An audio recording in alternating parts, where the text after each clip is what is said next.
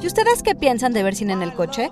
En estos meses de cuarentena, los autocinemas de los Estados Unidos han tenido un incremento inesperado de espectadores, un verdadero respiro para la industria y en palabras de Isaac Esban, director de programación del Autocinema Coyote en la Ciudad de México, un nuevo aire a nuestra necesidad de tener un entretenimiento fuera de casa, esa necesidad que tenemos de salir, pero también de seguir resguardados. Institute.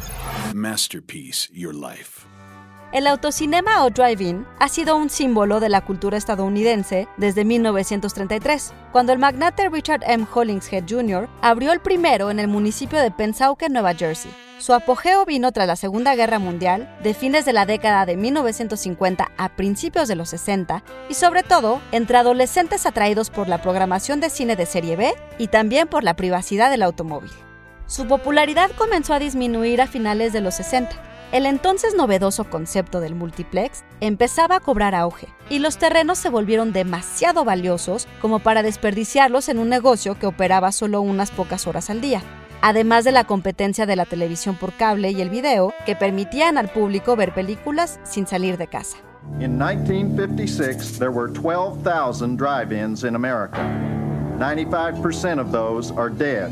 Menos de 300 autocinemas operan en todo el mundo pero su regreso se debe en parte a un movimiento de guerrilla que ha encontrado espacios de exhibiciones en parques, estacionamientos y otros espacios urbanos, y a la nostalgia. Por ejemplo, el servicio de streaming Shudder transmite The Last Drive-In con el crítico estadounidense Joe Bob Briggs, que se especializa en películas serie B y de culto o drive-in movies. Para Esban es interesante ver cómo un proyecto que nace de la idea de dar al público una experiencia y no solo una película se ha transformado en una necesidad, la que tiene el público de ver cine de forma segura.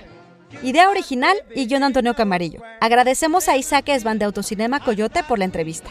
Y grabando desde casa, Ana Goyenechea. Nos escuchamos en la próxima cápsula SAE.